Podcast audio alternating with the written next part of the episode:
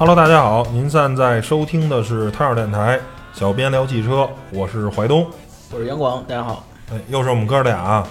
然后我们俩现在商量了一个新的节目啊，其实是这个新闻类节目的回归啊。我们俩决定以后啊，争取每次录节目呢，都录一次这个新车的前瞻和上个月吧，应该是因为我们现在基本上是每个月录一次节目啊，就是每月的车文回顾跟这个新车前瞻啊。那这回呢，我们这个主打的是啊新车的前瞻，顺便呢也来提提车文，因为正好现在是属于两会期间，我看有很多这个代表跟委员呢都提了一些汽车类的相关的这个一些议题，我觉得有些还值得分享的。比如我记着好像李书福李老板说了，要让更多的城市呢开放摩托车。我觉得这个首先呢还挺好的，因为其实现在的这个摩托车吧，跟当时禁摩的时候是两种摩托车了。当时候这个摩托车啊，大家更多的时候是一个呃出行的工具，而且呢很多的时候很乱，然后非常的不靠谱，呃这个到处乱窜啊不安全，所以呢就给禁了。但是现在呢，实际上你一味的禁摩托车，我觉得实际效果可能没有那么大，因为现在的这很多的电动的这个自行车呀、什么的，串得更邪乎，更而且对这些车呢还没车牌子，是吧？其实比摩托车我觉得危险的多。你如果禁了一个东西，能把这个问题解决了，我觉得是一个好的禁止。而摩托车禁了吧，这个电动自行车到处乱窜，其实没解决问题，对吧？而且他们这些电动自行车呢还没牌子，你这个还不好管理，所以我觉得适当的开放摩托车的限限制，然后呢，呃，大家谁愿意买谁买，该上保险上保险。我有一套非常像汽车一样这样严格的管理的手段，我觉得没什么毛病，对吧？而现在很多时候摩托车不光是承担了这个交通工具啊，很多人纯粹是喜欢玩儿，它变得有很强的玩乐属性，对吧？就跟那皮卡似的，很多的这个城市也限皮卡，嗯、觉得皮卡 low 啊，货车。但是现在很多的时候，这个皮卡其实充当的也是一个玩乐，它跟一个越野车的属性是很高度重合的。你这个时候就玩命的限制，其实也没有太多的道理。你适当的开放，比如我规定某些名单的皮卡是可以的，对吧？有些是不可以。你要是那些纯拉货性质的，可能要限制，对吧？但是如果不是纯拉货性质的，是偏玩乐属性的，那你可以在啊，比如说某些就是上北京可能五环或者四环你不进，对吧？但是你之外的话，你就可以开。你本身如果他们真的进城区的话，也确实啊，那些全尺寸皮卡也是有点过分了，对吧？但是如果是在城外行驶的话，没有太占用特别过分的这个公共交通的话，我觉得是 OK 的，对吧？比如说还有这个委员啊，这个代表提议说，这个在北京大家按家庭如果没有车牌号的话，可以免费给一个什么的。但是我觉得这个事儿吧，可能性很低。大家如果都都这就这个比例，其实也也是一个很大比例的。没准儿你要真的话，也突然会增加可能十万张或者二十万张号牌，那其实对北京这个拥堵的治理啊，还是一个挺那什么的。反正我个人啊，我这一直是认为这个事情还是发挥经济杠杆。像北京这种纯摇号，我觉得不是一种好方，就是很多造成的这人啊，可能他也不买车，但我也跟着摇着。那真需要了呢，他还摇不着。我还是倾向于用经济杠杆，你就花钱买就拍，你有钱你就开，没钱拉倒。如果大家觉得这样特别不好的话，那就增加一部分，就一半一半吧，有一半摇，有一半这个什么。你要是就不想花钱，那你就摇，对吧？但是你想花钱，有人愿意花钱的话，那你就买。然后呢，买牌得来的这个钱，对吧？一张牌是十万也好，十五万也好，还是多少钱？你得来的钱，啊补充到公共交通的这个收入里，用来发展地铁也好啊，公交车也好啊，还是甭管干什么，就投入公共交通里，完成一个财富转移。你有钱你愿意开车你就开呗。那穷人们没钱开车的话，呃，坐地铁便宜一点啊，或者说是地铁的环境里能好一点啊，还是甭管怎么说吧，补充到公共交通，我觉得是一个呃财富转移的挺好的这么一个事儿。还有一个我看委员提的呢是说这个，你看天津对北京开放了这个禁行的这个限令，就是说北京车不不不跟外地车一样享受这个限行的这个要求，就跟就是说白了。在天津开车，北京车跟天津车享同样的待遇，但是假如你河北的或者其他就不行。假如说能不能北京也开通像天津这样的，我觉得够呛。因为有一什么问题？因为前两天天津又出出出一个说建议，可能马上就要实施了，要开放号牌儿。马上说你首先多开了三万五千张号牌，促进汽车消费。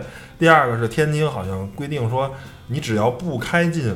天津的几环，明白吧？就是相当于可能是，假如北京可能不进五环，你就可以随便买，但是你这车不能进五环。你五环以外，相当于你买一皮卡，你明白？你买实际是一小轿车，但是你相当于是一皮卡车型。那如果这些车，因为你都是京牌嘛，都是天津的牌，你你你怎么限制呢？对吧？那这时候如果这些车都涌入北京的话，那最后这个堵车问题就依然难以解决。所以我觉得这个建议吧，虽然。本着公平的原则，你看天津人给北京开了，你北京应该给天，但是我觉得挺难，这事儿实际操作我觉得不太现实啊，不太现实，因为毕竟两个城市的地位啊，跟这个经济实力啊，还是等等的这些问题确实不太一样啊。北京又有特殊的这个地位，大家也都明白，有些事情还是不太好办。嗯，行啊，这个两会的关于汽车的这个提案，好像反正我就看了这么几个啊。给大家分享一下，反正都是跟号牌啊相关的一些东西啊。然后下个月咱争取好好聊聊这个新闻类的。然后本期还是主要是新车前瞻啊，我们整理一下我能查到的要在六月份上市的新车啊。首先第一款呢叫做红旗 H 九，具体时间没定，是六月份上市，三十五万元起啊。这个车呢，如果上市了以后。刨除了红旗的 L 车系，那些特殊车系啊，那些主要的是给国家啊领导人准备的这些通勤车辆，当然它也销上市销售，但是其实跟咱就比较远，就是说咱相对更民用一点的，那这 H 九无疑是比 H 七更高端的一个车，卖的也更贵，将成为红旗的新的旗舰车型。我个人觉得啊，我第一次看这车我傻了，真的好看，真的漂亮，尤其这个双色车漆。紫色拼这金色啊，真的好看。而且这个从发动机这上面，这个车也说得过去。二点零 T 加四十八伏轻混，或者是三点零 T 的机械增压，动力上给劲，车身尺寸也够。它是五幺三七乘幺九零四乘幺四九三，比 A 六 L 还要更大一点，但是呢，比 A 八要小一点，大概是介于 A 六 L 跟 A 八之间的这么一车身尺寸，拿也拿得出去。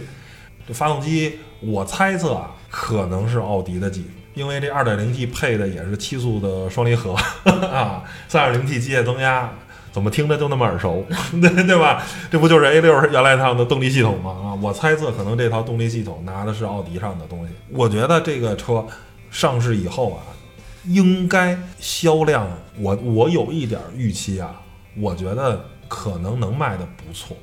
就是相对于，我只说相对于红旗这个品牌来说，首先我觉得它可能会承担一部分商用车的领域，无疑会给一些够级别的一些领导，可能是作为他们的座驾、他们的配车啊。第二个呢，我觉得要是三十五万来这么一辆，挺虎的，真的。就是以外观设计来说，我觉得这个非常的漂亮，也是红旗有了劳斯的设计师以后的，应该是一款力作啊，确实非常不错。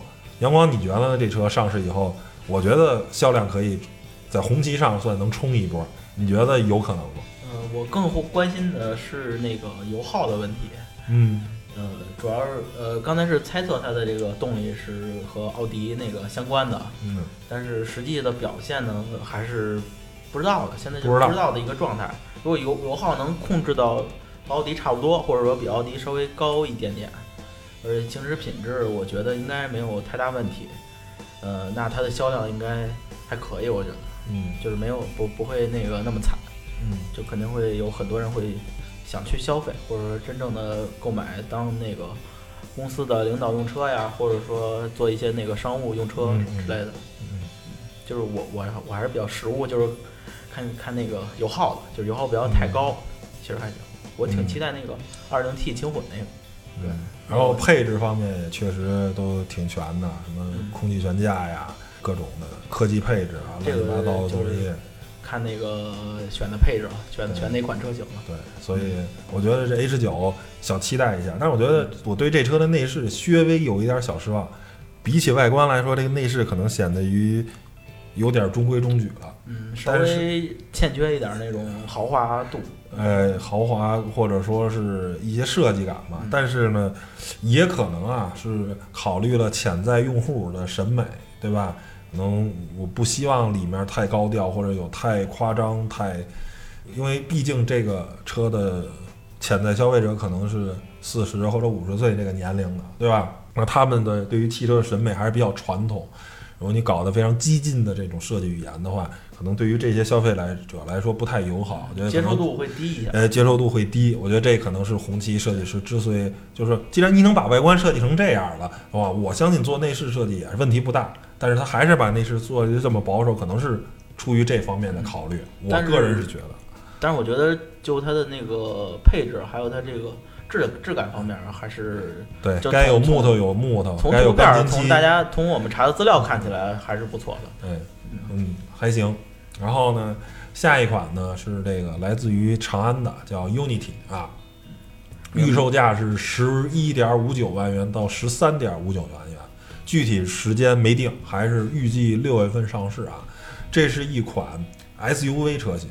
而且可以说是现在时下比较流行的这种酷配元素的这么一款 SUV。你知道这车我第一眼看，你知道特像什么车吗？雷克萨斯是。哎，前脸有点 UX，后面呢其实像 CHR 啊，有一点丰田的那。其实当然，UX 跟 CHR 本身也是一款车，啊就是说特别像这个。然后呢，我不得不服啊，这个确实车非常的有设计感，你看。好不好看？我觉得这是仁者见仁，智者见智的啊。这个东西每个人的审美不一样啊。我只能说这个车非常的有设计感。然后我没有看到真车啊，以图片上来看，我我能接受这个前脸，还可以。对，我觉得有一点儿那个丰田那个 T N G T N G A 架构的那个风格。就是那个有点像，大嘴也特别像那个雷克萨斯那个纺锤式的那种，对吧？有点像，但是也不是特别像那种，还是有一些自己的那些元素的。对，反正跟长安现在的车啊，就其他的这些车型相比的话，这个车可以算是设计上非常大胆的。对，设计感还是很不错的。对，然后就是不知道啊，开起来怎么样，对吧？说这个驾驶层面，就是说现在外观上，自主品牌基本上。很难有说这车设计的特别丑啊，拿不出手的车其实不多啊，挺少的。现在尤其是像那个像比亚迪那个，对，那个什么 Dragon Face 那个龙脸，对，那个设计其实我还是挺喜欢的。像长安或者像现在的奇瑞，都设计感已经脱离了脱离了以前那种特别老气中庸那种。说说 low 啊，不入眼啊，村儿啊什么的，就感觉这个特别的这个 接地气的这种设计语言，现在不是了。有了海外的设计师啊，这个团队的加入，其实颜值方面都还挺高的。然后就是不知道这个开起来怎么样。如果说你机械素质再能。嗯，有比较好的这么一个表现的话，我觉得这个车，反正不挂长安标，我不，我猜不出这是长安了。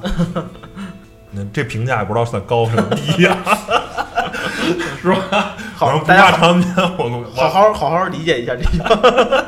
好好想想，是吧？因为也确实没有太多长安汽车那些元素。你看 CS 五五啊，或者 CS 七五、CS 七五 Plus，就他们那些长安原来那种横道的那种家族化的那种，哎，对对对，那种那种设计没有。而你打上标什么车？你猜？我猜，嗯，是不是雷斯雷克萨斯的概念车什么的？是吧？就那种感觉。然后内饰呢，也看着也还行。内饰是我挺能接受的，我也挺挺买单的。这个内内饰啊，下面一款车呢是啊。长城炮皮卡越野版，本来这车啊说这五月份就上市，后来啊，我是听听内部消息说啊，因为他是想赶在中国登山队测量珠峰这个活动的同时启动，好像因为天气啊，那测量活动推了几天，现在推到六月五号上市了啊，能不能上也不知道。万一这活动再推迟，那就那就又不好说。他好像是想联动，你知道吧？这没谱了。对，因为这个车呢是赞助了，就是这次二零二零年珠峰的新的测绘活动的这么一个科考工作，对吧？当做媒体用车和一部分的保障车使用啊，因为这个。珠峰是二零零五年的时候进行了一次这个测绘，然后中间这个十五年过去了，就没有新的这个测量的数据了。因为珠峰这个因为地壳的变化，它其实高度是在变化的，每年可能都可能长几厘米，也可能矮几厘米，它是不停的变化的。所以呢，这个十五年过去了，咱们又应该重新对珠峰这个世界最高峰进行一个测量了。所以呢，长城这回是赞助了这个活动啊。我觉得这个车啊，现在公布的是二十万左右的售价。如果是我的话，我还真会考虑买这款车。跟乘用版相比啊，它贵了五万块钱，但是考虑它的改装的这些件儿的成本，还有你手续上的成本，我觉得这个值。为什么呢？大家要知道啊，皮卡是一年一验车的，它可不是乘用车。你买一个。H 九，你改完了六年以后才需要上机验车，你那些改装件啊才需要拆下来，对吧？这皮卡可是一年一验，如果你改的话，你每年就得来回来去倒腾这点轮胎呀、涉水喉啊什么的这些东西。如果原厂给你改好了，省大事了。而且呢，这些件儿都改了什么呢？首先加了一涉水喉，第二个呢，四条胎也换成固铂的 AT 三了。虽然这个胎啊性能稍微差点意思啊，不是特别强，但是比 HD 胎还是要强的。这是一款介于 AT 胎跟 HT 胎之间的这么一个，比 HD 胎强，比真正意义上的 AT 胎差一点啊，是大概是这么一个性能。然后加了 T Max 的九千五百磅的绞盘，并且呢也改了这个整个的车的这个配色方案，各种熏黑呀，然后红色的车身呀，非常酷。然后呢。三把锁是吧？引号的三把锁啊，这些都有。什么坦克掉头啊，蠕行模式啊，就 H 九那套越野的东西，咣咣咣全给搬上来了。然后卖二十万，自己加一个后盖，我觉得基本上就素车不用动了啊。就是它这改装完的素车，就基本上我觉得不用动，就可以去很多地方了。稍微不靠谱的呢，就是这个胎可能差点意思啊。你可以再升级一套真正的 AT 胎，买。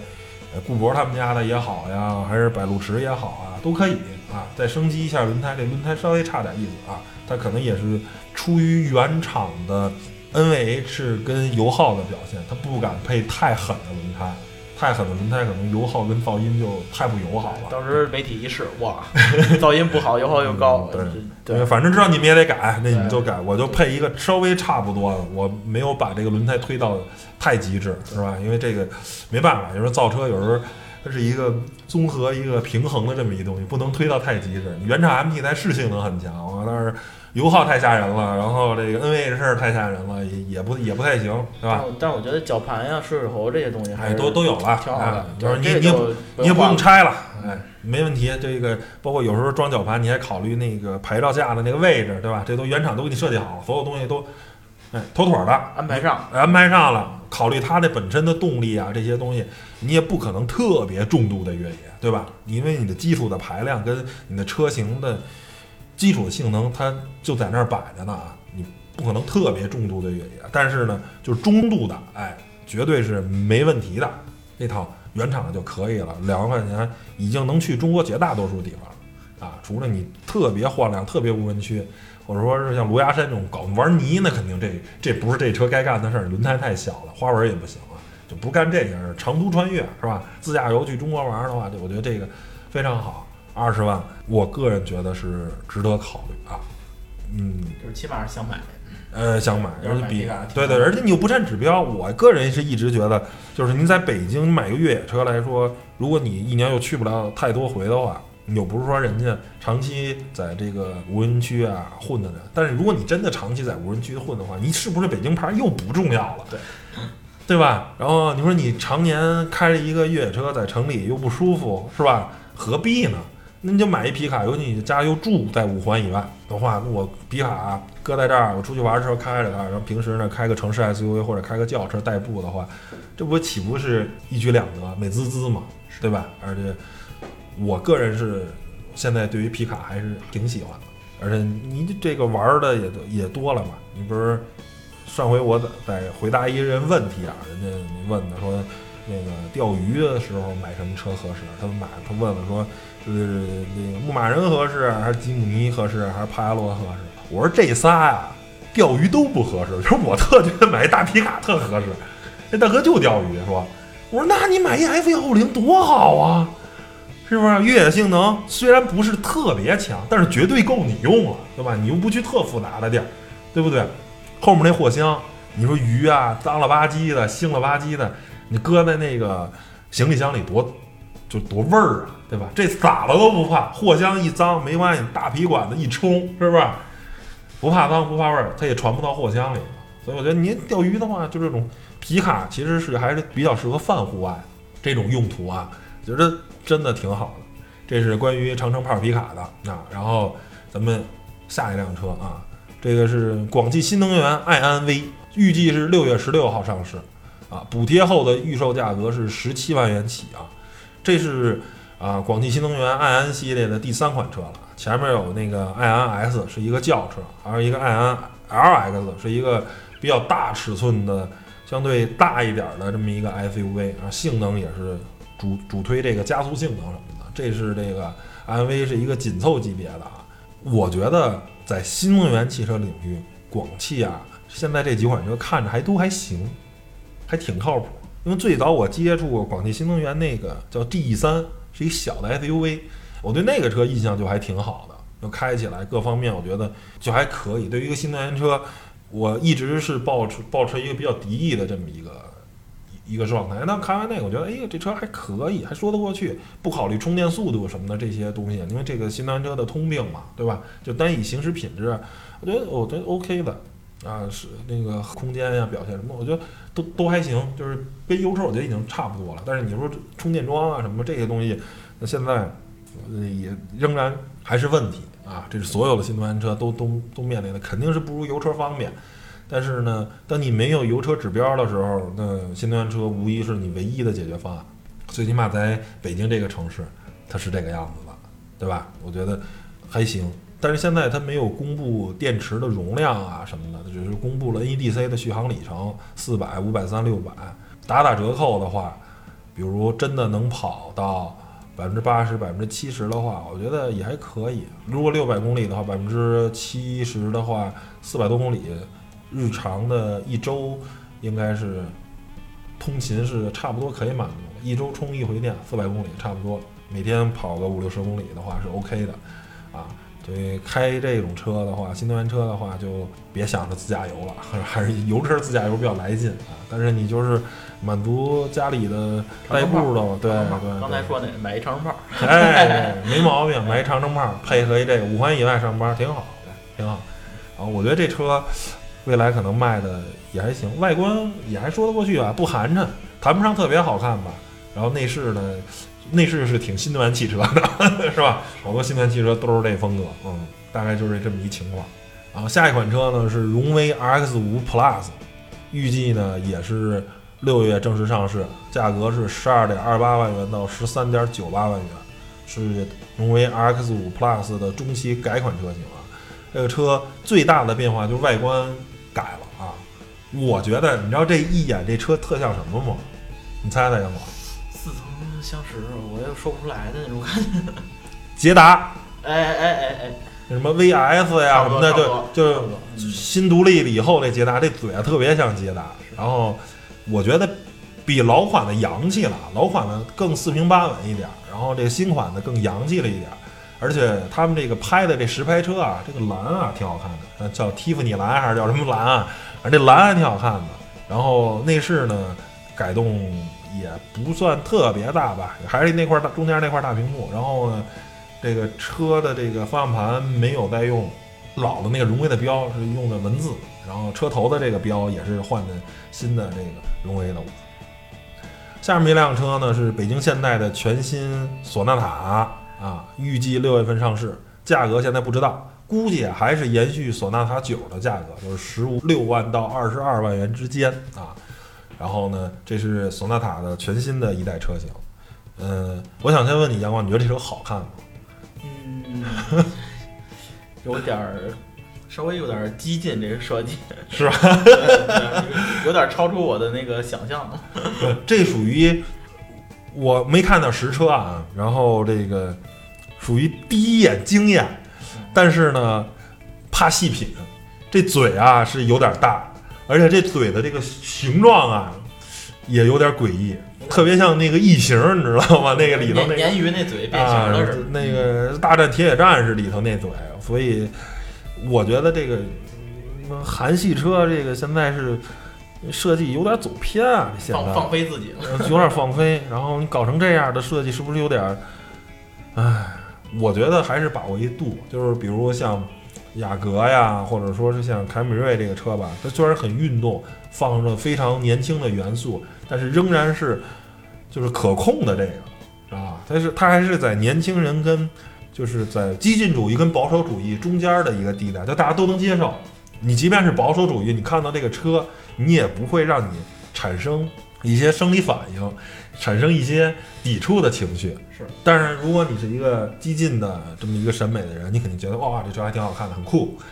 但是很显然，我觉得 最新一代的这个 索纳塔，我觉得是就就是就站在激进这边，就是完全没考虑到这个传统啊，就是这个比较保守的审美的人，这个这个车剑走偏锋的感觉，对对对对对，然后。我不知道为什么现在的这个设计师就把车给搞成了这个样子，我我有点受不了。是这个设计师都被中国挖那个国国产厂商挖过来了，他自可能自己设计师用韩国人了，有点激进。嗯，不知道不知道怎么给搞成这个样子了。但是反正现在其实韩国车的这些，我觉得机械性能还可以。越来原来一说啊，韩国车是卖这个配置。卖颜值，现在颜值走的这么剑走偏锋，其实反而我接触下来啊，现在这些甭管现代还是起亚的车，它的机械素质我觉得还真的还不错，跟日系车很接近了。反正机械素质上来了，然后就是设计有点放飞了，对，走走偏了。最后一款呢是长安福特的探险者啊，也是六月份上市，疑似售价呢是二十八点五八万元到三十六点九八万元啊，这款车是一个。比较大身材的车啊，应该是定位于中大型 SUV 啊，主要的竞争对手是大众途昂啊。你要说还愣拉一个，可以是别克的昂科旗啊，这都是这个级别。就这个这车在中国之前就有，但是呢卖的不怎么样。然后我先来个黑嘴啊，我先毒奶一口，我觉得这车啊，这一 代还卖不好，因为是这样，福特中国现在在。这个甭管是长安福特，还是它那些进口车啊，卖的都不怎么样啊。除了猛禽以外啊，那是特殊的车辆，就是说主流的这些，包括林肯，其实都不太好。我觉得福特的这几年的营销啊什么的，包括产品可能都有点有点走偏了。你想，锐界干不过汉兰达，干不过这个途安 L。那你怎么又能想象到这个探险者，他就能干得过图昂呢？大七座的这种，我不认为他的机会很多。我觉得这个就这个身材的话，绝对王者还是图昂，对，应该是没人能撼动他的地位。包括其实之前那个吉普也出过大指挥官，对吧？也是想往这边攻一攻。吉普那个大切什么的降价降特别多，然后。也没人买，现在。我觉得这个探险者也是，就应该不会有特别好的市场表现。对，从我角度讲，我像就是一个是福特现在在中国的这个销量啊，还是品牌的这个感觉啊，就不是特好。然后这个探险者呢，也是一个比较葛、比较冷门的一个车。当年就不行。对，然后现在呢，它虽然出新了，这个关注度我觉得也不会太高，而且呢。它那个福特这车，基本上就是通病，就是也不算通病吧，就是一个特点就是那个油耗偏高一些，嗯，然后就很尴尬嘛。配置也没有现在那么主流，就一般，很一般，反正配置，所以前景不是很乐观。我觉得福特反正现在可能他嗯有点没太搞懂中国市场到底需要什么，是，包括它的营销啊什么的，就是嗯属于不平衡。他的车就是一直以来除了那几款大车以外，那种在小车领域就空间就不是特别好。就越走越，你要不就坚持自己，要不就做大的，其实就是但是这东西就是，如果你你坚持运动性，坚持乐趣，那你就活成了马自达。那马自达很明显，它就是一个小厂心态，是对吧？我也不跟你拼空间，我我干不过我那仨哥哥，是吧？本田、丰田、日产，我干不过那仨哥哥，对吧？他们是能做到非常平衡的，是吧？也不会完全的无趣，一点操控乐趣，然后特别烂也不会，就是还可以，动力啊、操控这方面还不错，然后呢，空间又很好，各项配置很舒服，对吧？OK，我干不过，那我就往运动这边走走。我不追求空间，我也不追求配置，我就追求颜值，我就那什么。但是你福特，如果你想走马自达这条路，那你就给你做窄了，是吧？是马自达是被逼着没办法，我我我只能走走这条路，因为福特是个大厂啊。对啊，因为嗯对吧？本来原来还可以，那销量也挺凶猛的。那天我查，福特好像一个月才卖一万多辆车，现在基本就废了。然后我你看这么多这么多车系，就卖一万多辆。我记得我一五年买那个福克斯的时候，当时我街上福特车特别多，一个是优惠大，一个是当时也是赶上他们一个全系车型，基本都是一个大的更新啊。因为那时候就很多人，你说买 B 级车的话，很多人会考虑蒙迪欧呃，真的？好看。现在没人说马路上我都没怎么见过蒙迪欧没人说，这事儿。包括翼虎啊什么的，那时候也都是紧凑级 SUV 的这个非常重要的一个组成部分。现在就就就连组成部分都快不是了。我记得当时那阵儿就是，你像咱们做那个汽车媒体的时候，嗯。可能好多同学呀、或者朋友会问啊，你那个我想买个 B 级车，二十多万，呃蒙迪欧推荐什么？那阵儿就是蒙迪欧很合适，一个是呃当时很新，然后降价也多，价格也很合适。现在后来就问买什么车，我就看看雅阁或者那个凯美瑞、呃凯美瑞或者迈腾、帕萨特、对啊天籁、亚洲啊龙啊之类的混动的，那也比较合适，就很都不提这车了。都快嗯。都快忘了，就包括现在福特好多出的那些新车啊，就比方什么领界什么的，我都不是特熟，你知道吗？我也不熟，对，就还是那老几老几位，然后后来又出了一堆新车，但是那些就存在感极低。你想，我们还算媒体从业者，虽然可能不是一特别合格的媒体从业者啊，对新新车的关注度是吧差一点儿。你说好多出新车你都不了解，都不知道，但是。你要是对于我们来说，还算圈儿里的人都不太关注、不太了解的话，那对于这个普通的消费者来说，那岂不是更就完全的一种陌生嘛？我只能说，你做做品牌宣传太失败了。你像咱们，我记得我做汽车媒体，我就没怎么参加过福特的活动，就是他们的宣传力度也一般，就也很一般，嗯就没基本没怎么参加活过他们那活动，可能也是新车比较少。对你可能也是啊没分着你，这个综综合原因吧。反正甭管怎么说，福特在中国的呃很很惨，然后、呃、就那没办法了吧，自己自作孽不可活嘛，对吧？人家关键是。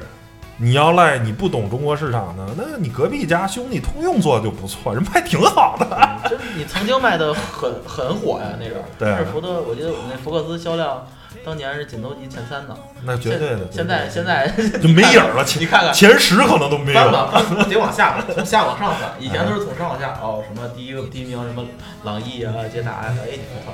然后现在都从从下，哎呀，倒数第一，倒数第一翻。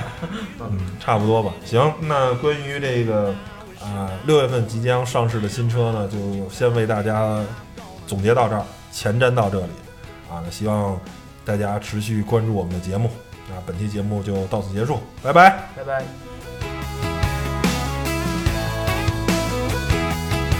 So what's it gonna take? What's it gonna be? We can bump it on the boulevard or kick it in the country. Me and you, you and me, money back guarantee. Love you every night